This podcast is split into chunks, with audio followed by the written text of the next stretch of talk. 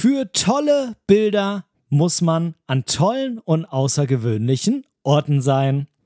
Lange habe ich mir dieses Dogma eingeredet und war fotografisch ziemlich unzufrieden mit meiner unmittelbaren Umgebung hier im flachen Niedersachsen. In dieser Folge von Momente deiner Geschichte möchte ich dir erzählen, wie genau ich über diesen Punkt hinweggekommen bin und was und wie ich hier im Moment direkt vor meiner Haustür fotografiere. Und wer weiß, vielleicht können wir beide sogar zusammen ein neues Fotogenre erfinden.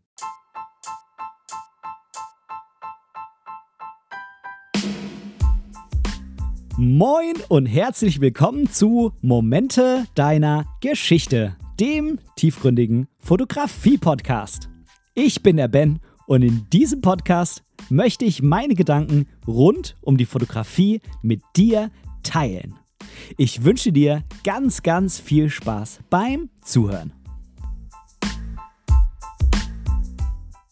Einen wunderschönen guten Tag wünsche ich dir und schön, dass du heute wieder mit dabei bist bei dieser Folge von Momente deiner Geschichte. Ich bin Ben, ich bin dein Moderator, dein Sprecher hier bei diesem Podcast und wir beide unterhalten uns heute mal ein bisschen mal wieder über die Fotografie. Das heißt, naja, was heißt unterhalten? Es ist ja, wenn du diesen Podcast hörst, erstmal eine Einbahnstraße. Es wird ja dann erst quasi zu einem Dialog, wenn du sagst, so, jetzt nehme ich aber mal mein Handy oder meine Computertastatur und schreibe dem Ben mal was zurück. Ich habe einiges an Rückmeldungen zu den letzten Folgen bekommen und ich habe auch einiges für dich im Newsblog für heute und ich habe natürlich auch ein großes Hauptthema, sodass diese Folge hier definitiv länger wird als die letzte. Die letzte war ja eine sehr, sehr kurze Folge zum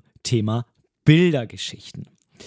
Worüber möchte ich denn heute mit dir sprechen? Es soll heute um das Fotografieren vor der eigenen Haustür gehen. Es soll darum gehen, wie du mh, hm, das Besondere in der Umgebung um deinen Wohnort finden kannst, wie, wie du viel leichter hinkommen kannst, mh, ein bisschen achtsamer zu werden. Und auch wenn du sagst, naja, da wo ich wohne, das ist irgendwie alles total langweilig, dann will ich in dieser Folge versuchen, dir so ein bisschen zu erklären, warum das vielleicht so ist, warum du das alles so fühlst ähm, und was ich gemacht habe, um so quasi darüber hinwegzukommen und auch in meiner Umgebung hier wieder, wie ich zumindest finde, schöne, tolle Motive zu finden. Tja, du weißt ja, wie das ist, wenn man sich mal so die berühmten Fotos anschaut oder die Fotos, die irgendwie viele Likes auf Instagram haben oder in Bildbänden abgedruckt werden oder von Meistern der Fotografie gemacht werden, wie zum Beispiel von Steve McCurry, das ist ja ein ganz, ganz berühmter Reisefotograf oder jetzt auch mal vielleicht auf Deutschland bezogen ähm, von so einem Benjamin Jaworski oder so einem Stefan Wiesner, ähm, dann sind das Bilder, die sind immer an tollen Orten gemacht, die sind irgendwo am Meer, die sind irgendwo mitten in den Bergen, die sind ähm, vielleicht auch in spannenden Städten, zum Beispiel gerade jetzt Steve McCurry, da fällt mir direkt Kuba mit Havanna ein. Die haben immer ein super tolles Licht, das heißt, die sind irgendwann früh morgens oder spät abends gemacht, vor Sonnenaufgang, nach Sonnenaufgang. Das ähm, sind einfach Bilder, die irgendwie, ja, so immer einen perfekten Moment zeigen. Und ähm, man denkt sich immer, wow, das sind mega, mega, mega krasse Fotos.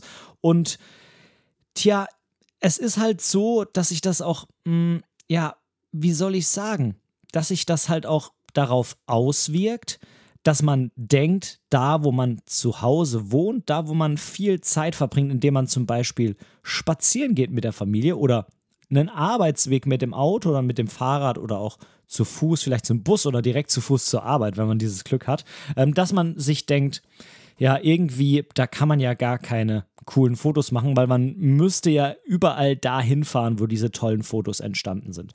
Tja, und mir geht das halt ehrlich gesagt auch so, oder mir ging das auch so. Ich wohne hier in einem Dorf in Niedersachsen, Rosengarten heißt dieses Dorf. Das ist eine, ja, eigentlich kein Dorf, es ist eigentlich eine Gemeinde von, hm, ich glaube, so neun oder zehn Dörfern.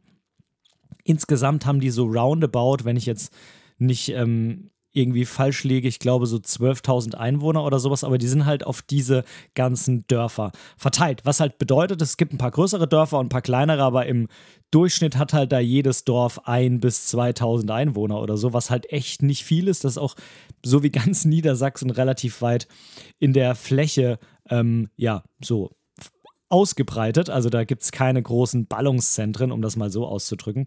Also sowas wie Stadt ist hier nicht. Ich meine, klar, hier ist Hamburg in der Nähe, eine der größten Städte von Deutschland. Ähm, aber es ist halt so, hm, wenn du da nicht arbeitest, kann nur für mich reden, aber ich habe das auch von dem einen oder anderen hier in der Umgebung auch schon gehört. Wenn du nicht in Hamburg arbeitest, bist du halt auch einfach nicht andauernd dort. Das muss man einfach mal sagen, wie es ist. Ähm, klar, man geht mal hier und da am Wochenende hin zum Einkaufen oder vielleicht auch mal gezielt zum Fotografieren, aber wenn du so in deinem Alltagstrott drin bist, zur Arbeit fährst, abends nach Hause und ähm, das halt äh, fünfmal die Woche und dann ist irgendwie das Wochenende auch schon wieder so gefühlt ganz knapp und man hält sich da einfach nicht so viel auf, wie wenn man da wohnen würde. Und jetzt muss man sagen, ich persönlich finde Hamburg für Streetfotografie herausfordernd, weil es halt eine sehr, mh, hm, weil es halt eine Stadt ist mit sehr, sehr breiten und großen Straßen. Das bedeutet im Endeffekt, sowas wie ich es mag, zum Beispiel so, so kleine Städtchen wie Schwäbisch Hall zum Beispiel in Süddeutschland, wo es so enge Gassen gibt, ähm, wo man schön mit einem 35, 28er da Street machen kann, das fand ich in Hamburg irgendwie nicht so ganz passend und ähm, da hätte man eher zu längeren Brennweiten greifen müssen, zumindest für mein Dafürhalten zu 50 aufwärts. Und ähm, ja, 50 ist schon voll in Ordnung. Ich arbeite gern damit, aber es ist halt nicht meine, meine allererste Wahl, um es mal so auszudrücken. Nichtsdestotrotz, was soll meine Kernaussage zu dem Punkt sein? Ähm, ich kann halt nicht einfach auf die Straße rausgehen und bin direkt an der Stadt. Und ja, es gibt hier halt auch keine Berge und kein Meer. Wir wohnen hier zwar auf dem Gannerberg. Äh, das ist, äh, glaube ich, hier in der ganzen Umgebung auch noch der höchste Punkt. Hier steht zumindest so ein alter Fernsehturm. Ähm, den baut man ja auch nicht umsonst irgendwo, sondern meistens da, wo halt der höchste Punkt ist. Aber ähm, so ein richtiger Berg ist es halt irgendwie auch nicht. Also wenn man das jetzt mit dem Harz vergleicht oder mit der Schwäbischen Alb oder mit ähm, sonst irgendwas, dann ist das halt einfach nicht wirklich so, dass man sagt, hier kann man jetzt coole Landschaftsfotos mit Bergen machen. Und ähm, ja, also was habe ich mir immer eingeredet? Hm, hier ist einfach nichts Cooles um es zu fotografieren. Auch Street ist irgendwie blöd, weil da hat man ja doch eigentlich ganz gern Menschen drauf und hier wartet man aber dann wahrscheinlich gefühlt eine halbe Stunde, bis da mal einer vorbeiläuft. Also auch nicht so geil, um jetzt da, ähm, ja, wie sagt man, es gibt die Jäger und die Fischer, also um nach äh, Street-Fotos zu fischen, ist das hier auch nicht so geil. Und jagen, naja, das kommt hier irgendwie fast schon aufs Gleiche raus hier laufen halt einfach nicht so viele random Menschen rum, dass man sagt, man nimmt die jetzt halt aufs Foto und hier passieren irgendwie witzige Dinge, dass da, keine Ahnung, jemand ein Eis isst und eine Möwe kommt und das klaut oder so. Also so Dinge, die man halt irgendwie von der Stadt kennt ähm, oder vom Strand, wo eine sehr ähm, hohe Fluktuation an Menschen ist, weil gerade Sommerzeitraum ist. Das gibt's halt hier irgendwie alles nicht. Also ich glaube, du weißt, worauf ich hinaus will. Ähm, es ist halt eine flache, ja, gewöhnliche Umgebung, die ich zwar sehr schön finde, ich mag das hier, ich finde das auch toll, wenn man so über die Felder schaut, aber es ist jetzt fotografisch nicht so spannend, um es mal so auszudrücken. Und ähm, ich habe halt natürlich, ja, in, in letzter Zeit also generell, man hat ja immer wenig Zeit, ich zumindest. Ähm, und Hamburg ist halt nicht auf die Straße rausgehen. Aber in letzter Zeit habe ich halt gefühlt noch weniger Zeit, dadurch, dass ich halt relativ viel arbeiten muss und natürlich jetzt auch seit acht Monaten Papa bin. Mm, in meiner Freizeit noch sehr, sehr gerne und wenn es geht, auch viel Sport mache. Und das brauche ich auch, sonst äh, drehe ich durch. Sonst kann ich nicht äh, richtig gut schlafen, bin ich ausgepowert und äh, werd gefühlt dick, weil ich halt gefühlt sehr schnell zunehme. Vielleicht rede ich mir das auch ein, aber ich esse halt gerne. Ähm, und von daher brauche ich das auf jeden Fall. Und ich habe natürlich auch diesen Podcast hier, der mir auch sehr, sehr, sehr wichtig ist und ähm, der auch, sag ich mal, in der Prioritätenliste auf jeden Fall weiter oben steht als ich habe jetzt heute gar nichts zu tun, es ist Samstag, ich nehme jetzt meine Kamera und fahre nach Hamburg, um drei Stunden Street zu fotografieren, beziehungsweise wenn ich drei Stunden einplan, dann fotografiere ich im Endeffekt wahrscheinlich nur eine oder eineinhalb, weil ich ja noch hinfahren muss und zurück. Und dann ist vielleicht Stau und dann muss ich zwischendrin mal eine Pause machen, um irgendwo einen Kaffee zu trinken. Und also, du weißt, worauf ich hinaus will, ich habe sehr wenig Zeit. Und diese Zeit ähm, lässt sich natürlich dadurch gut kombinieren, dass man hier in der Umgebung spazieren geht. Zum Beispiel mit dem Kinderwagen, ohne dem Kinderwagen. Ähm, natürlich, ähm, also ne, in dem Kinderwagen ist dann Julius drin. Ich gehe ja nicht einfach mit einem leeren Kinderwagen spazieren. ähm, wobei, da würde natürlich Stativ und so gut reinpassen, aber das habe ich normalerweise gar nicht dabei. Ähm, und bin halt hier einfach in der Umgebung unterwegs. Und ähm, das habe ich zum Beispiel auch mh, mm, ja sehr gemerkt bei diesem Leica, digitalen Leica M6-Experiment, was ich ja durchgeführt habe und was ich glaube vorletzte und vorvorletzte Folge Thema hier im Podcast waren. Da habe ich mich halt einfach nochmal eingehender mit der Umgebung hier befasst, weil ich halt einen Grund hatte, hier zu fotografieren und einfach keine Zeit irgendwo anders hinzufahren. Und deshalb habe ich mich wieder selbst so ein bisschen mehr, ja, ein bisschen mehr gezwungen, halt zu gucken, was ich hier noch rausholen kann. Und ähm, Bevor ich jetzt mal drauf eingehe, was ich denn da für ein Equipment dabei gehabt habe, ähm, was für ein Fotograf mich da inspiriert, ähm, vielleicht auch hier einfach Fotos zu machen. Es ist kein Fotograf, der hier wohnt, ähm, sondern es ist ein internationaler Fotograf. Und ähm, was ich denn jetzt genau fotografiere und wie man das vielleicht als Genre einordnet und so weiter und so fort. Davor machen wir jetzt erstmal eine Community Lounge und ich erzähle dir ein bisschen was über die Rückmeldungen, die ich eben zu diesem eben erwähnten digitalen Leica M6 Experiment bekommen habe.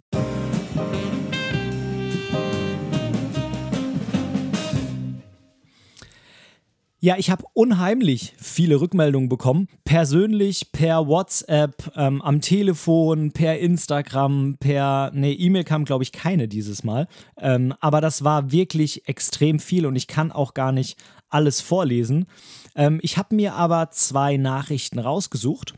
Ähm, die sollen so ein bisschen stellvertretend für die anderen Nachrichten stehen. Wenn deine Nachricht jetzt nicht dabei ist, dann tut es mir sehr leid, aber schreib mir gerne zu einem anderen Thema, zu der nächsten Folge oder generell einfach irgendwas, was dir auf dem Herzen liegt oder was du vielleicht gerne mal hier im Podcast besprochen haben würdest oder so. Und dann ähm, stehen die Chancen sehr gut, dass ich dann doch auch mal eine Nachricht von dir vorlese. Und ähm, die erste Nachricht kam vom Stefan und Stefan hat geschrieben, hey Ben, war eine tolle Idee mit, ich baue mir eine M6.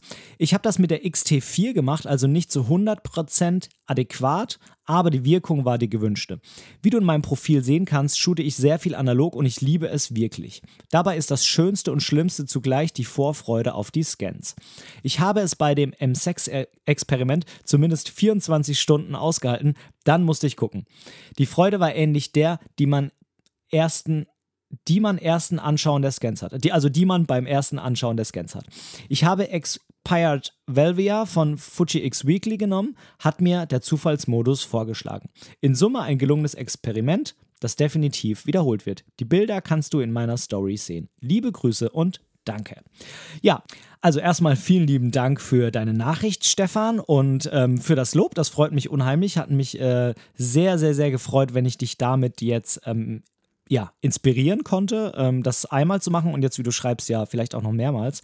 Ähm, was Stefan meint mit der ganzen Geschichte, dass ähm, ein Teil dieses Experiments natürlich war, dass ich den optischen Sucher, der ja nicht ganz, aber fast so eine Art Messsucher ist, bei der Fuji X100V genutzt habe. Und das geht halt bei der XT4 nicht, weil die halt in Anführungszeichen nur einen elektronischen Sucher hat.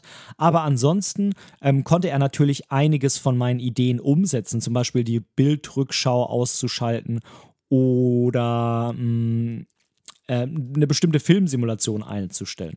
Wenn du jetzt gar nicht so richtig weißt, wovon ich eigentlich rede, dann hör dir gern diese beiden Folgen zum Ich baue mir eine digitale Leica M6 an. Ähm, genau, ähm, ich freue mich sehr, dass du mir geschrieben hast. Vielen Dank dafür. So, und dann habe ich noch eine Nachricht von Thomas bekommen und Thomas schreibt: Hallo Ben, vielen Dank für die Folge über die Leica. Ich denke, manchen wird klar, was alles hinter dem Preis und der Marke steckt. Ich selbst habe mir nach langem Hin und Her eine gebrauchte Leica M240 mit einem Vogtländer 3512 gekauft. Einfach nur, um herauszufinden, ob es überhaupt etwas für mich ist. Auch in der Hoffnung, das Thema Leica für mich endlich abzuhaken und nicht ständig davon zu träumen. Was soll ich sagen? Ich hatte sie nach dem Auspacken eine Sekunde in der Hand und mich total verliebt. Design, Verarbeitung und Größe sind einfach genial. Natürlich gibt es aber auch einige Nachteile, die mir nach und nach aufgefallen sind. Zum einen ist es schwierig, Kinder zu fotografieren oder spontane Momente. Zum anderen sind die JPEGs nicht so schön wie bei meinen Fujis. Das Scharfstellen klappt gut, aber offenblendig ist es schwierig, genau zu sein. Ich denke, mit einer X100V oder X Pro 3 hat man einen sehr guten Kompromiss und muss keine Leica besitzen. Ja, Thomas, vielen lieben Dank für deine Nachricht und ähm, ich gehe da mit ganz, ganz vielem d'accord von dir. Ich finde auch, dass die X100V oder so eine X Pro 3 ein sehr, sehr guter Kompromiss ist. Ich habe mich ja damals sogar, das war zwar keine M, aber es ging um die Q2, da habe ich mich tatsächlich für die X100V entschieden, obwohl ich die Kohle gehabt hätte, mir die Q2 zu kaufen. Und äh, einer der Hauptgründe waren tatsächlich die JPEGs unter anderem. Ähm, Jetzt hast du die M240 nochmal angesprochen mit dem Vogtländer 3512. Tja, ich habe in letzter Zeit tatsächlich auch immer mal wieder drüber nachgedacht, mir eine Leica zu holen. Und die M240 war auch immer so die erste, an die ich gedacht habe, weil die ja noch relativ erschwinglich ist. Es ist halt nun mal nicht mehr die neueste, was man wohl auch am Sensor merkt, wenn es ein bisschen dunkler wird. Ich habe sowas gelesen wie höher als ISO 1600, 2000 sollte man wirklich nicht gehen. Ähm, Vielleicht kannst du mir da mal ein paar Beispielbilder schicken, Thomas, ähm, die du vielleicht mit einer höheren ISO gemacht hast äh, und sagst, das geht aber doch trotzdem. Z zumindest ähm, in Farbe, also in Schwarz-Weiß soll das wohl noch ganz okay sein, aber in Farbe soll es schon sehr rauschen. Ähm, aber ich sag mal, das nächste Upgrade von der M240 wäre dann halt eine M10 und ähm, dann ist man halt schon wieder in Preisbereichen, die so ein bisschen jenseits von Gut und Böse sind. Wer weiß. Vielleicht warten wir einfach mal noch ein, zwei, drei Jahre, bis sich die M11 noch so ja, weiter verbreitet hat. Und ähm, vielleicht gibt es dann die M10 noch ein bisschen günstiger. Denn der Vorteil ist ja, bei den digitalen Leicas, die werden halt mit der Zeit günstiger. Nicht so krass schnell wie andere Kameras, aber sie werden halt günstiger. Die digitalen werden halt irgendwann überholt. Ähm, ganz anders als bei den analogen. Bei so einer M6 ist es ja mittlerweile tatsächlich so, dass der Preis steigt ähm, weil halt analog analog ist und da ändert sich halt auch nicht mehr viel in der Technik. Ähm, bei dem digitalen aber schon. Und ähm, wenn man sich mal anguckt, so eine M240, die hat auch mal richtig viel Geld gekostet und die ist jetzt halbwegs erschwinglich. Ähm, ebenso wie eine Q1, also die originale Q, die kriegt man, glaube ich, mittlerweile auch irgendwo im Bereich 2,5, glaube ich irgendwo in der Ecke. Und die hat halt auch mal 5000 Euro gekostet. Ähm, und dann kommt halt der Nachfolger raus und der etabliert sich halt peu à peu. Und dann wird das irgendwann eben erschwinglich. Und genau, ich müsste mich mit der M240 mal beschäftigen, ob die vielleicht was wäre. Aus dem Bauch raus sage ich persönlich für mich, wäre die M10 mein mein Ding, was ich mir kaufen würde, wo ich auch mit allen Sachen voll d'accord gehe, auch mit Rauschen und das muss nicht das aller, allerbeste sein, aber das ist für mich so der, ähm, so der, wie sagt man, der ähm, Break-Even-Point, ähm, wo ich sage, damit kann ich halt echt gut leben. Nur bei mir persönlich ist es so, bei der M240 glaube ich, dass ähm, ich mir schwer tun würde, wenn ich dann so eine X100V nehme und die dann vielleicht sogar bei 6.4 ISO 6400 weniger rauscht. Andererseits kann man natürlich sagen, naja, hm, wenn man so eine Kamera bei ISO 3000, 4000, 5000 nutzen muss, dann hat man vielleicht auch ähm, für eine Leica M irgendwie nicht so fotografiert, wie man sollte, weil man dann vielleicht nicht ein Objektiv hat, was offenblendig genug ist oder weil man nicht aufs Licht geachtet hat ähm, oder weil man halt eigentlich gerade das so will, dass man ähm, halt nicht so hoch geht, weil das bei Film auch sehr, sehr ungewöhnlich war. Und ich habe es ja auch bei meiner X100V geschafft mit fest eingestellten ISO 400, weil ich ja diesen Portra 400er Film hatte. Ähm, auch wenn es ein bisschen dunkler wurde, irgendwie dann doch noch mit Blende und Verschlusszeit und so zu variieren. Und ja, also es gibt da viel für und wider. Aber ich würde mich sehr freuen, lieber Thomas, wenn du mir dazu vielleicht nochmal ein paar Worte schreibst, was so deine Erfahrungen sind, nachdem du die Kamera ja jetzt schon so ein bisschen hast. So, ähm, dann als letzten Punkt in der Community Lounge. Ähm, es wird ja dieses Jahr eine Fotopia geben. Die wird äh, vom 13. bis 16. Oktober in Hamburg sein. Fotopia ist eine Messe, wäre, glaube ich, nicht ganz richtig. Es ist eine Art, hm, ja, nennen wir es vielleicht Erlebnismesse. Es ist keine klassische Messe, wo die Stände stehen und das war's, sondern das ist ja eine Fotografie-Erlebnismesse, das heißt, da passieren auch Dinge, dass, ich glaube, das letzte Mal waren Kletterer da, die an so einer Kletterwand hochgeklettert sind und dafür konnte man sich dann Kameras und Objektive ausleihen, um das dann zu fotografieren. Also, wie du merkst, das ist einfach sehr erlebnisorientiert und nicht so eine Messe, wie man sie von früher kennt, mit Stand neben Stand. Man kann überall mal kurz was in die Hand nehmen und dann wieder gehen, ähm, sondern das soll schon deutlich erlebnisorientierter sein. Das wird wohl vom 13. bis zum 16. Oktober in Hamburg sein und ich werde, wenn alles klappt, da auch sein. Mm, und zwar, ich denke mal mindestens an dem Samstag also mindestens an dem 15., vielleicht auch noch an dem 16. Oktober, an dem Sonntag. Und mich würde es unheimlich freuen, wenn ich dich dort treffen könnte. Ich habe ähm, das auf Instagram die Tage schon mal abgefragt. Da gibt es auch durchaus Interesse von einigen Zuhörern oder Instagram-Followern. Je nachdem, ob sich das ähm, übereinander deckt. Und da würde es mich unheimlich freuen, wenn auch du mit dabei bist und ja, einfach mich da triffst. Ähm, ich werde mal gucken, ob ich vielleicht irgendwie eine feste Uhrzeit und einen festen Ort bekannt gebe, wo man mich auf jeden Fall treffen kann, wo wir uns alle mal treffen können und ja, vielleicht ein Bierchen oder einen Kaffee miteinander trinken oder eine Wurst essen und ein bisschen schnacken und ein paar Fotos machen und hier und da. Ähm, oder ähm, ob das nicht möglich ist, ich denke aber schon, zusätzlich ist es aber so, dass ja, ich da, wenn ich da bin, dann komme ich da halt nicht für eine halbe Stunde, sondern dann bin ich da auch wirklich längere Zeit da. Wie gesagt, Hamburg ist zwar um die Ecke, aber nicht vor der Haustür. Ähm, und dann wird man mich da mit Sicherheit auch über die Messe latschen sehen. Und wenn du mich da triffst, kannst du mich natürlich unheimlich gerne ansprechen. Sag mir einfach, dass du meinen Podcast hörst, sag mir deinen Namen, vielleicht kann ich dann schon was damit anfangen, weil du mir mal auf Instagram geschrieben hast oder so. Ähm, ansonsten sag mir einfach, dass du den Podcast hörst und ähm, dann, ja, ich bin da total offen. Also gerne mich einfach anquatschen und wie gesagt, vielleicht gibt es noch einen Termin, wo wir uns auf jeden Fall sehen, zusätzlich dazu dass du mich natürlich einfach immer anquatschen kannst. Ich werde vielleicht den einen oder anderen erkennen, weil wir schon ein bisschen mehr geschrieben haben und ich mir dann auch mal die Profilbilder oder so angeschaut habe oder mal durch den Stream gegangen bin und mal ein Selbstporträt oder ein Porträt von, ähm, von dir gesehen habe, das jemand anderes gemacht hat. Aber ich kann es nicht versprechen und von daher nicht böse sein, wenn ich dich nicht sofort erkenne einfach anquatschen. Aber ähm, Fotopia, da werde ich hier im Podcast auf jeden Fall an der einen oder anderen Stelle nochmal ein Wort zu verlieren. Es, es ist ja auch noch ein bisschen hin. So, und das war es jetzt erstmal mit der Community Lounge und jetzt springen wir zurück ins Thema.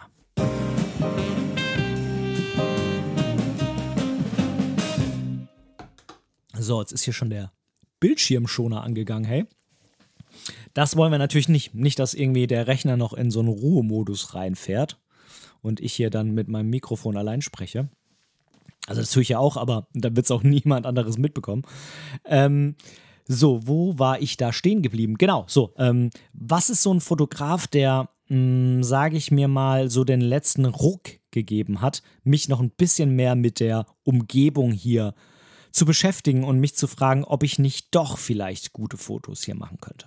Ja, und das ist Joe Greer. Den habe ich ähm, in der digitalen Leica M6-Folge auf jeden Fall schon mal angesprochen. Er ist ein amerikanischer Fotograf und es ist tatsächlich gar nicht so einfach zu sagen, was für ein Fotogenre er bedient. Mm, er macht auf jeden Fall ziemlich coole Street-Fotos, die macht er natürlich in der Stadt, aber er macht halt auch sehr coole Fotos auf dem Land. Und ähm, Ich werde später, wenn ich hier ähm, die Genre-Frage stelle, werde ich nochmal drauf zurückkommen, warum das so schwierig ist und ähm, warum da vielleicht auch mal du gefragt bist, ob du mir da helfen kannst. Auf jeden Fall hat Joe Greer mich da sehr inspiriert und ich bin halt hier in der letzten Zeit, dann, wenn ich draußen unterwegs bin, eigentlich fast immer mit der X100V unterwegs, außer ich will unbedingt ein bestimmtes Objektiv, zum Beispiel hier so ein Seven Artisan 095 oder so drauf haben. Dann muss ich natürlich meine XT4 nehmen die ist dann ähm, aber im Endeffekt mehr so Mittel zum Zweck, falls ich ein besonderes Objektiv will. Ansonsten habe ich die X100V dabei, entweder mit dem ganz normal integrierten 23 bzw. Vollformat-Äquivalent 35 mm Objektiv, ne, meine absolute Lieblingsbrennweite. Ich glaube, das ähm, habe ich dir noch nie erzählt. ähm, gefühlt in jeder zweiten Folge wahrscheinlich. Ähm, und ähm, oder ich mache halt den Weitwinkeladapter davor. Dann komme ich auf 18 bzw. 28 mm. Das ist so meine zweite Lieblingsbrennweite. Als drittens kämen dann die 50 tatsächlich. Ähm, ich habe aber immer nur eins dabei, beziehungsweise wenn ich die 28 drauf habe mit dem Konverter, dann schraube ich den auch unterwegs nicht ab. Also ich entscheide mich immer zu Hause dafür, was nimmst du heute mit und dann bleibt das auch genau. So. Und ich habe neuerdings auch einen Mistfilter, also einen Diffusionsfilter, dauerhaft auf meiner Kamera drauf. Ich hatte da früher einen ein Viertel, der war mir zu stark. Ähm, den habe ich jetzt meinem Papa zum Testen gegeben. Der wird den wohl behalten. Also kann ich ihn da verkaufen und habe mir jetzt einen ein Achtel gekauft von K&F Concept und der ein Achtel, der ist, wie ich finde, so schön dezent und ähm, mit der schönen passenden Filmsimulation Classic Negative ist es einfach so, dass ich finde, dass das dem analogen Look irgendwie schon echt nahe kommt, gerade weil der ein Achtel halt relativ dezent ist und man das vielleicht gar nicht sofort sieht, dass ein Mistfilter drauf war, wenn man es nicht weiß.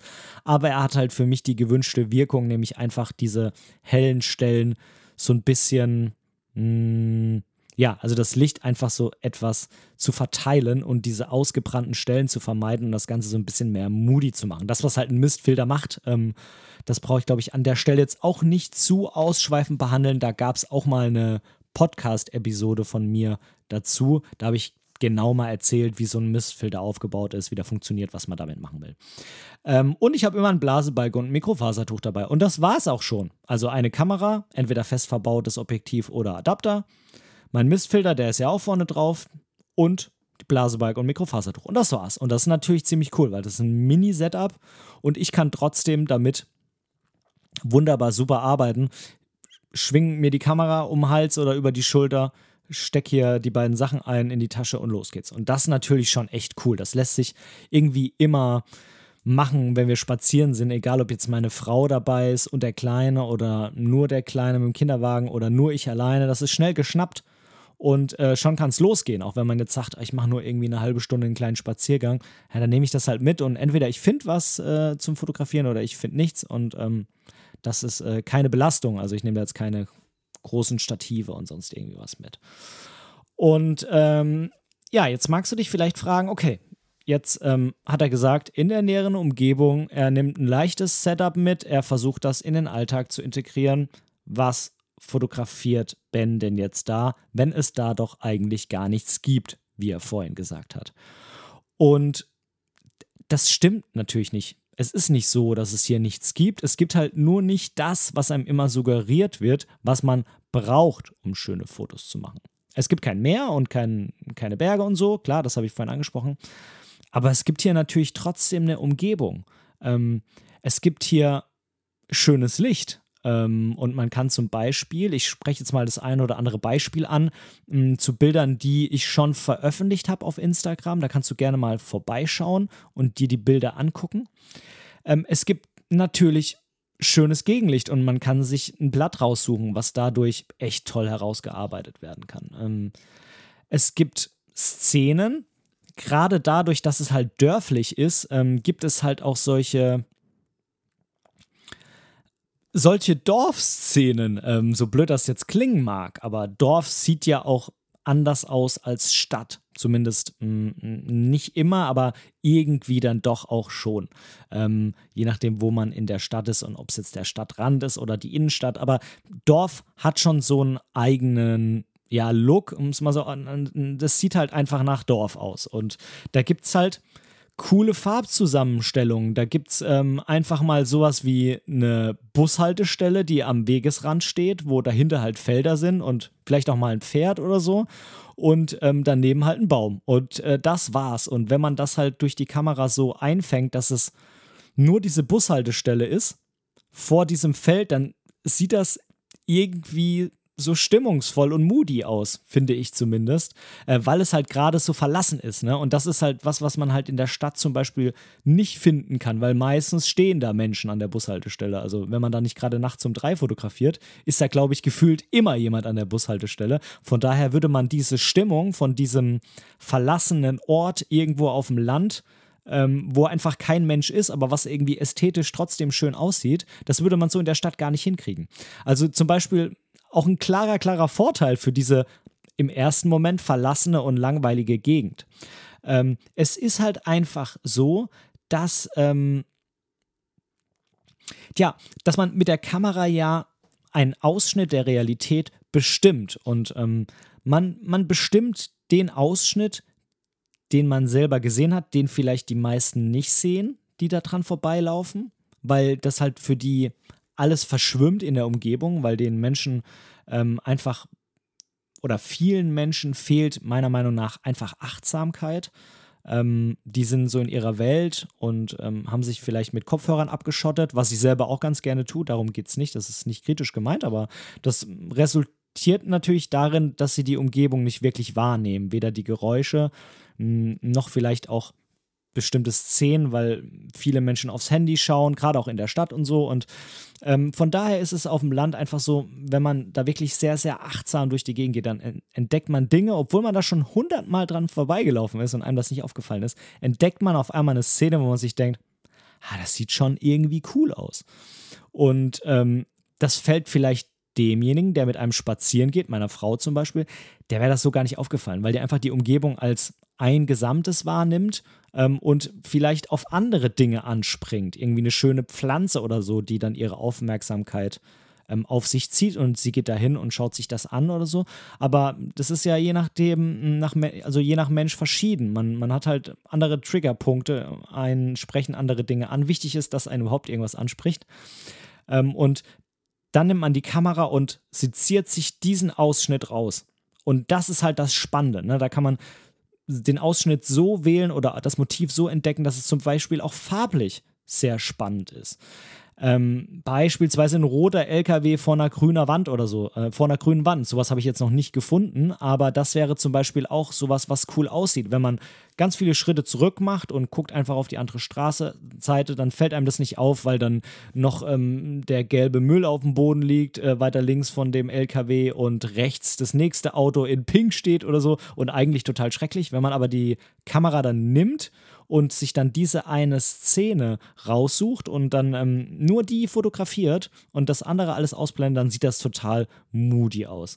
Und ähm, das ist das, ähm, wozu ich dich motivieren will und dir den Druck rausnehmen will, man müsse irgendwo besonders hinfahren, um tolle Fotos zu machen. Natürlich klar, wenn man irgendwo auf dem Berg ist und so ein Gebirge hat, das ist ein Eyecatcher, da kann auch das Licht kacke sein. Die meisten finden das Bild trotzdem toll, weil sie halt normalerweise da nicht sind. Das ist gar keine Frage, aber vielleicht solltest du es einfach eher als Motivation für dich sehen, nämlich besser zu werden und auch in so einer Umgebung, die eben auf den ersten Moment langweilig ist, ähm, da tolle Motive zu finden. Es ist nämlich eine viel größere Herausforderung als auf dem Berg, wo in jede Richtung eine Nebelwand über dem Tal liegt, wo die Bäume durchgucken. Jetzt als Beispiel ist es natürlich eine viel größere Herausforderung, hier auf dem Land im flachen, in Anführungszeichen langweiligen Niedersachsen was zu finden. Aber ähm, ist es nicht irgendwie cool, wenn man dann gerade dann was findet? Dann ähm, ja, ist es doch irgendwie wie ich finde, viel befriedigender, ähm, wenn man dann ein Foto hat und sagt, das gefällt mir schon ganz gut und dann vielleicht auch noch von dem einen oder anderen die Bestätigung bekommt, ja, das ist, das finde ich auch echt cool. Ähm, und von daher, ja, das soll auf jeden Fall Motivation für dich sein. Mm. Oder was mir auch gerade noch einfällt, ich habe so eine Holzhütte fotografiert, vor der solche Steinhaufen liegen. Ähm, und das ist so, da würden die meisten wahrscheinlich einfach vorbeilaufen, weil es hier überall irgendwelche Holzhütten gibt und halb verfallene Häuser und ähm, Pferdekoppeln und das gibt es irgendwie an jeder Ecke. Aber wenn man das halt richtig auf einem Foto positioniert und die Sonne und der Schatten ein bisschen mitspielt, dann kann das halt cool aussehen und es dokumentiert halt nun mal einfach die Umgebung hier. Es zeigt so, wie es hier ist und abgesehen davon, dass das vielleicht irgendwann mal zu einer Art Zeitdokument werden kann, weil es irgendwann auch hier anders aussieht, ist es halt so, dass zum Beispiel vielleicht jemand, der in der Stadt wohnt, für den halt die Landungsbrücken was Alltägliches sind, wo du sagst, boah, da komme ich ja jetzt aus dem Fotografieren gar nicht mehr raus, weil ich da die ganzen Schiffe habe und so viele Menschen und vielleicht noch einen Straßenmusiker oder so. Oder du willst ein bisschen was Sozialkritisches machen und vielleicht einen Obdachlosen fotografieren. Ähm, dann ist es ganz einfach so, dass der vielleicht sagt, oh geil, ey, so eine Bushaltestelle, die da im Nirgendwo steht, ist ja mega krass. Oder so eine Holzhütte ähm, mit so Steinbergen davor, das sieht total so beruhigend aus, als ob hier einfach keiner ist und das schon seit 100 Jahren da so steht und hier in der Stadt ist alles so laut und schnell und tausend Menschen. Was will ich damit sagen? Wir werden lang, also wir, wir fangen an, uns zu langweilen über unsere unmittelbare Umgebung. Völlig egal, wo wir wohnen. Ja, wenn wir zehn Jahre auf der Alp wohnen, dann finden wir das auch langweilig und haben da keinen, kein, kein Input mehr, wir haben kein, kein Trigger mehr. Wir, das ist einfach alltäglich und für uns auch nichts Besonderes. Und deshalb ist es auch so einfach, wenn man Reisefotografie betreibt, weil man die ganze Zeit neue Eindrücke hat und Dinge sieht, die für einen total ungewöhnlich sind und ähm, Dinge, die man vielleicht auch nicht versteht und sich dann da reinarbeitet und dann genau weiß, ja, dass äh, alle Leute bei mir zu Hause, die da wohnen, die kennen das auch alle nicht. Das ist mega spannend und ähm, dann kann man mit diesen Fotos zurückkommen und dann hat man auch was zu erzählen und die hören alle zu, weil das keiner kennt und sich, die schauen sich die Bilder an und so. Ähm, das ist ganz klar. Ähm, aber ähm, wie gesagt, die Menschen, die da wohnen, für die ist das halt nichts Besonderes. Und was mich freuen würde, wäre, wenn du in deiner Umgebung, wo du vielleicht schon lange wohnst, es auch wieder schaffst mit so einer Art mh, hm, mit so einer Art Achtsamkeit äh, für die für dich gewöhnlichen Dinge durch den Tag gehen kannst ähm, und dann vielleicht doch wieder so das Besondere darin entdecken kannst. Deshalb habe ich die Folge auch genannt, das Besondere im Alltäglichen. Ähm, Nochmal ein anderes Beispiel, so eine Stromleitung, die ich fotografiert habe, mit so einem Strommast. Das ähm, klingt jetzt natürlich extrem langweilig und ich weiß auch nicht, wie oft ich schon an diesem Strommast vorbeigegangen bin und das war einfach nicht spannend, aber das Licht hat an dem Tag gepasst und ich dachte mir, irgendwie so Stromleitung ist doch eigentlich voll cool. Das kannst du als führende Linien nehmen. Dann waren im Hintergrund noch so die, ähm, die Weizenfelder oder die, ähm, die, ja, die, ich weiß nicht, ob es Weizen ist, aber es ist auf jeden Fall Getreide gewesen, die Getreidefelder. Ähm, und ähm, dann hast du die die, die Stromleitung als führende Linie und dieser Ast ist so ein bisschen schräg, führt ins Bild rein und äh, dadurch, dass ich das Bild hochkant gemacht habe, habe ich oben noch so ein bisschen Blätter, weil da ja noch ein Baum neben, ähm, neben der Straße steht. Und ich finde das Bild halt mega cool und wenn man nicht explizit achtsam durch diese Straße geht, dann wird einem das einfach gar nicht auffallen, vor allem wenn man da schon tausendmal dran vorbeigegangen ist. Aber ich finde das Foto eigentlich ziemlich cool und ähm, das ist halt ja, hier in meiner Umgebung gemacht und wie gesagt, der ein oder andere findet es vielleicht einfach ein cooles Foto, obwohl es, ja, ganz nüchtern betrachtet, eigentlich mit der Denke, die ich vorher hatte, ein blöder Strommast im langweiligen Niedersachsen war. Ich glaube, du weißt, worauf ich hinaus will. Ähm, vielleicht kannst du das nächste Mal, wenn du einfach bei dir mal so einen Spaziergang machst, wieder oder überhaupt mal, vielleicht kann ich dich auch motivieren, überhaupt mal rauszugehen und in deiner Umgebung nach solchen Dingen zu suchen. Ähm, vielleicht kannst du da auch dieses Besondere im Alltäglichen finden. Jetzt habe ich mich natürlich gefragt, ich muss mal unbedingt einen Schluck Wasser nehmen, also das habe ich mich nicht gefragt, aber ähm, der Satz äh, ist auf Hold.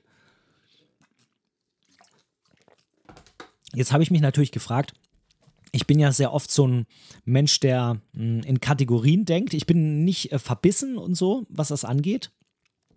Aber ich würde schon immer ganz gern irgendwie mh, hm, Dinge labeln oder mh, hm, für Dinge klare Worte finden. Und ähm, da habe ich mich natürlich gefragt, ja, wie, wie soll ich denn diese Art von Fotografie jetzt einordnen? Also, wie soll ich das jetzt sagen, wenn mich jemand fragt, was fotografierst du denn im Moment so? Soll ich dann sagen, Strommasten und verfallene Hütten und Bushaltestellen? Also das klingt ja irgendwie alles total äh, Banane. Und wenn ich ihm dann die Bilder zeige, würde er wahrscheinlich sagen, ja, sieht ganz cool aus. Hoffe ich zumindest, dass er das sagen würde. Aber ähm, es, ich kann das irgendwie nicht greifen. Und ähm, ist es Landschaftsfotografie? Ja, also ich mache auch mal ein Bild von so angestrahlten Blättern und ähm, von einem Feld oder so. Aber so richtig klassische Landschaftsfotografie ist es halt auch nicht und vor allem nicht nur. Ist es ähm, Streetfotografie? Naja, also da gibt es schon mal das ein oder andere Foto von einer Straße hier im Dorf und man könnte das vielleicht so im Entfernten als Straßenfotografie bezeichnen. Jetzt habe ich wie ich schon gesagt habe, eigentlich sehr, sehr selten Menschen da drauf, weil halt einfach nicht so viele rumlaufen hier. Ähm, also so richtig Straßenfotografie ist es irgendwie auch nicht. Tja, ist es Alltagsfotografie? Ich habe mal ein bisschen gegoogelt, ähm, was so von vielen unter Alltagsfotografie verstanden wird, weil ich mache die ja nun mal so alltäglich, so integriert in mein, in mein Leben und dokumentiere ja, halt nicht mein Leben, sondern eher meine Umgebung. Es ist Alltagsfotografie und ich habe halt gesehen, oft wird Alltagsfotografie ähm, eben damit assoziiert, dass man sein Leben dokumentiert und einen ganz großen Aspekt davon hat die Familie, also die Kinder, die Frau, die Freundin, der Mann, die Freunde und so weiter. Und ähm, das ist ja bei mir so zwar auch manchmal mit dabei. Ich mache auch mal ganz gern ein Foto von meiner Frau, was ich ähm, veröffentliche oder vom Julius, äh, wo man ihn nicht drauf erkennen kann. Aber das ist ja auch nicht so ein ausschließliches Ding, zumal ich ja auch oft mit der Kamera alleine losziehe ähm, zum Bewegen, Spazieren gehen und Fotografieren und ähm, die Kamera nicht nur auch dabei habe, sondern manchmal schon auch gezielt losgehe, um zu sagen, wäre cool, wenn ich heute ein bisschen fotografieren könnte. Und ich muss ganz ehrlich sagen, ich weiß es nicht, wie ich das labeln sollte. Die Frage ist natürlich, braucht man unbedingt ein Label? Ähm, kann man nicht auch einfach damit so ein bisschen seinen eigenen Stil definieren, indem man eben keins hat?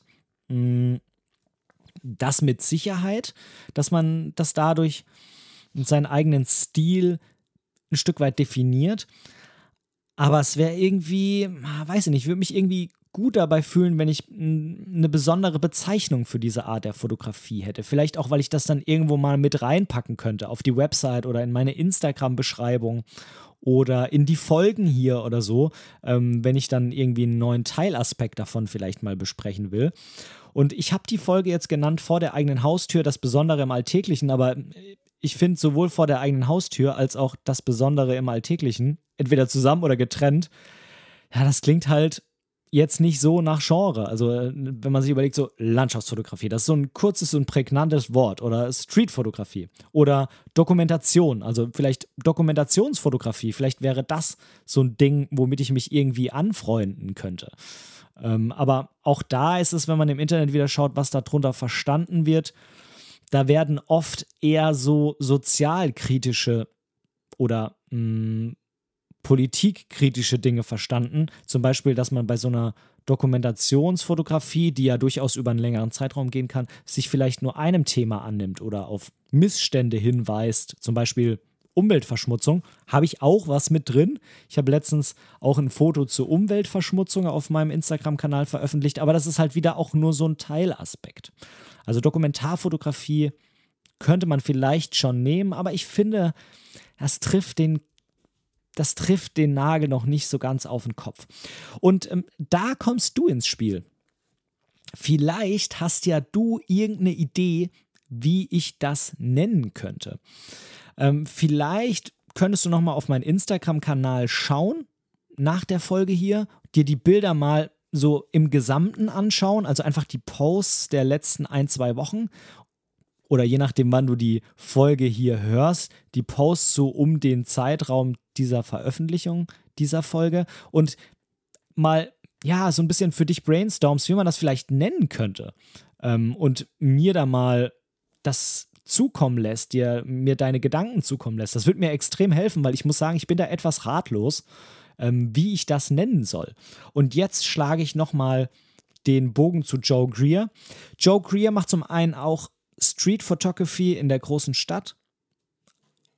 aber er macht halt auch so eine ähnliche Fotografie wie ich. Oder ich mache so eine ähnliche wie er. Er war ja deutlich vor mir da, ähm, was äh, das äh, Fotografieren angeht. Und ich muss zugeben, er inspiriert mich auch sehr und nicht andersrum.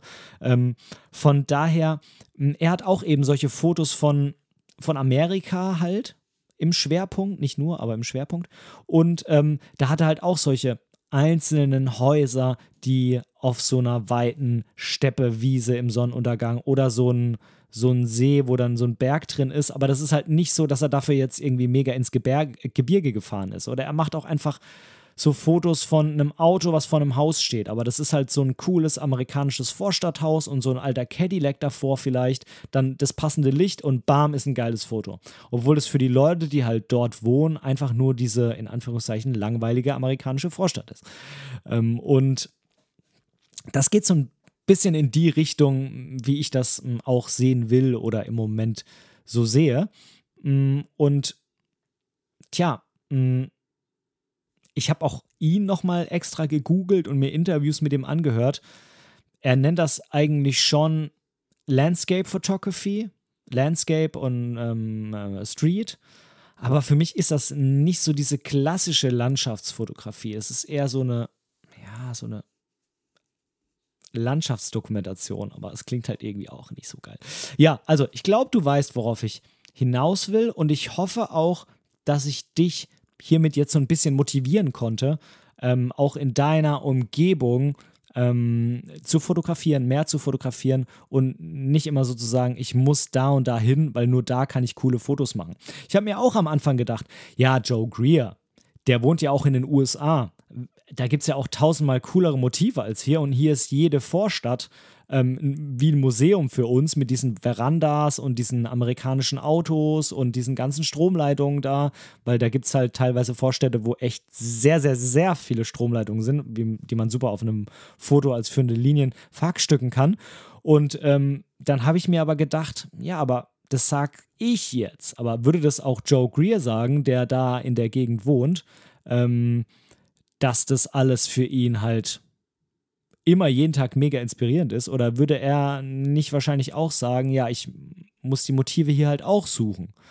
Ähm, und da habe ich dann für mich irgendwann gesagt, ja, mh, hm, wenn du dort wärst, dann wäre es nach einer gewissen Zeit wahrscheinlich das Gleiche. Und er wäre hier nach einer gewissen Zeit, wenn er jetzt nach Rosengarten ziehen würde, das, äh, darüber muss ich nochmal nachdenken, das wäre irgendwie komisch, ähm, dann wäre er hier nach ein, zwei Jahren auch total im Alltagstrott und müsste sich die Motive wieder suchen. Und ähm, von daher, da möchte ich dich auf jeden Fall motivieren, da ein bisschen Abstand von zu nehmen, von diesem Denken, das ist wie mit, ich brauche eine neue Kamera, um bessere Fotos zu machen. Klar, manchmal ist neues Equipment inspirieren und ähm, das macht auch Spaß und alles cool, aber eigentlich, wenn wir ganz ehrlich sind, ähm, ist die Herausforderung doch viel größer, mit dem klarzukommen, was man hat. Nichtsdestotrotz, ich kaufe mir auch gerne neue Dinge ich fahre auch gerne in Urlaub, um mich neu inspirieren zu lassen. Nächsten Monat dann, wenn alles klappt, nach Georgien. Ähm, aber das ist halt nur ein Teil des Ganzen. Und da man halt einfach viel Zeit zu Hause verbringt, ich zumindest, ähm, und in der Umgebung hier, wäre es doch toll, wenn man auch da fotografieren könnte. So, und ich möchte jetzt mh, mit einem kleinen Newsblog diese Folge hier beenden. Das heißt, ich werde jetzt hier nochmal in den Newsblog reinspringen und danach gibt es das Outro. Und dann wünsche ich dir an dieser Stelle schon mal ganz, ganz, ganz, ganz, ganz viel Spaß bei dem, was du auch immer tust. Vielleicht ist es in deiner Umgebung fotografieren und ich würde mich, wie gesagt, sehr über eine Rückmeldung von dir freuen zu dieser ganzen Thematik. Ähm, wie könnte man das vielleicht als Genre einordnen oder machst du das auch und wie würdest du das bezeichnen, was du so fotografierst? Ich wünsche dir was. Bis dann. Tschüss, dein Ben.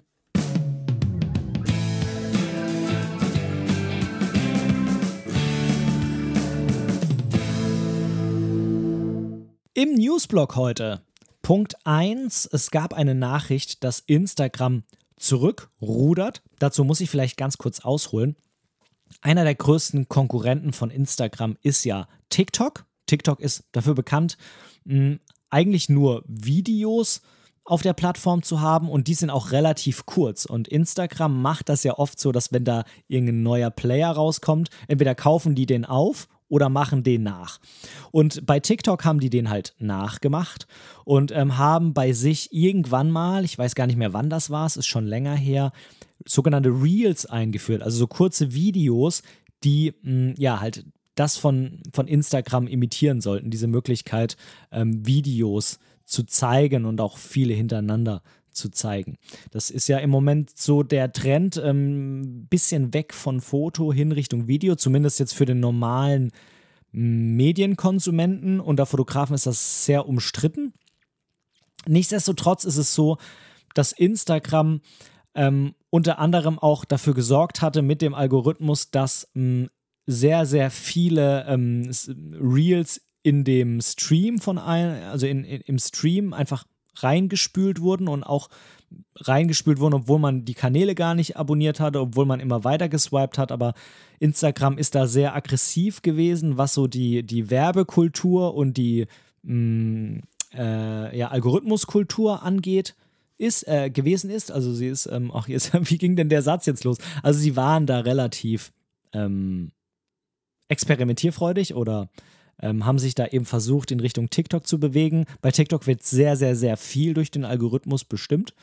Ähm, und das ist halt einfach nicht so gut angekommen. Ähm, natürlich auch nicht bei vielen Fotografen, aber generell bei Nutzern, weil die das halt auch einfach nicht so mögen, dass das so extrem Richtung Video geht, dass das so extrem durch Geld beflügelt wird und man auch kaum noch mehr Abonnenten bekommt, wenn man da nicht Geld investiert oder nicht andauernd gefeatured wird oder so. Und ähm, ich will gar nicht zu sehr drauf eingehen. Das ist wahrscheinlich auch nochmal ähm, Stoff für eine eigene Folge.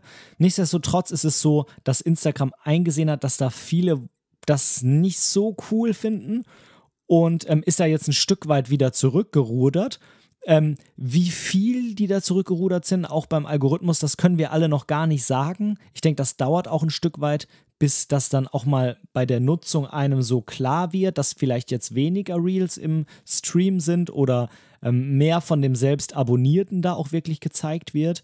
Ähm, aber zumindest gab es da mal einen Aufschrei und Instagram hat gemerkt, wir können doch nicht alles so einfach machen, wie wir wollen. Ähm, ich denke mal, kurz- oder langfristig eher so mittel- bis langfristig, ähm, wird das wiederkommen. Das äh, wird sich nicht vermeiden lassen. Instagram ist halt nun mal ein Unternehmen, was von Geld und Werbung und so weiter lebt. Und wenn Menschen immer mehr Richtung Video als Konsument tendieren, dann wird das halt auch irgendwann einfach kommen. Und ja, die Frage ist eh, inwieweit Video, Foto mh, hm, nicht ablöst, aber großteils verdrängt. Aber das ist, glaube ich, wirklich Thema für eine eigene Folge. Und zum Zweiten gibt es von der Firma Vogtländer, die Firma hatten wir ja vorhin beim, bei der Community Lounge auch schon mal kurz, gibt es neue Objektive, unter anderem für Fujifilm.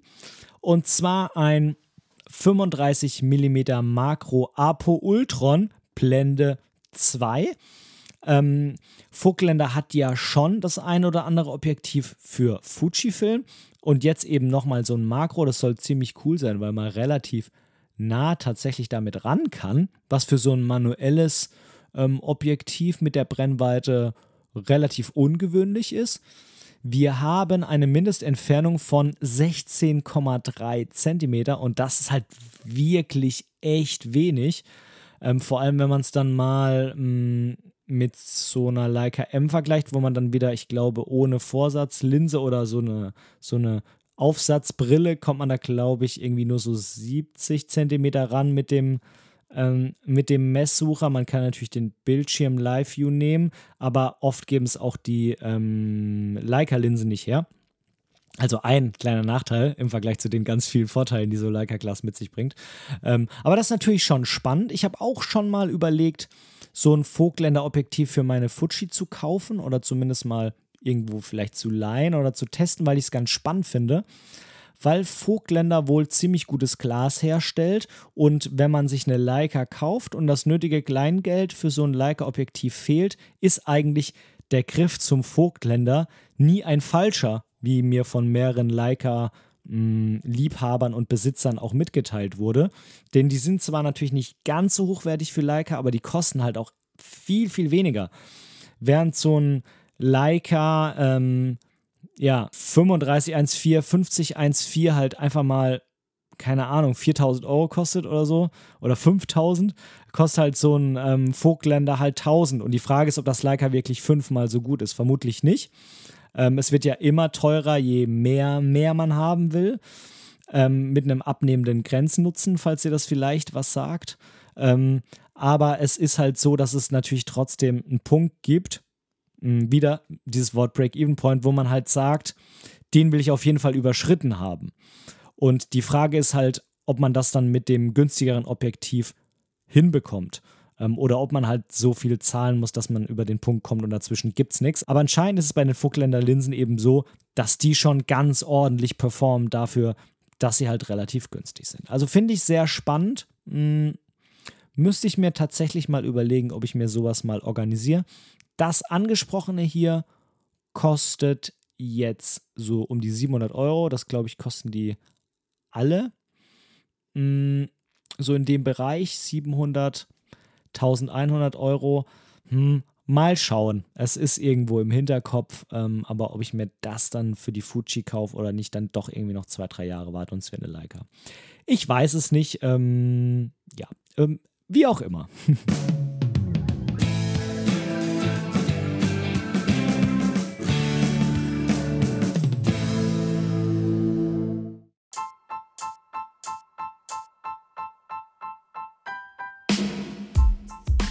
An dieser Stelle möchte ich Danke sagen.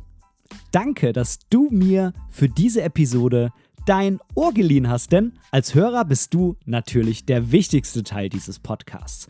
Wenn du irgendwelche Verbesserungsvorschläge hast oder Teil dieser Show werden willst, dann melde dich einfach bei mir irgendwo auf meinem Social Media. Die ganzen Links findest du unten in den Show Notes.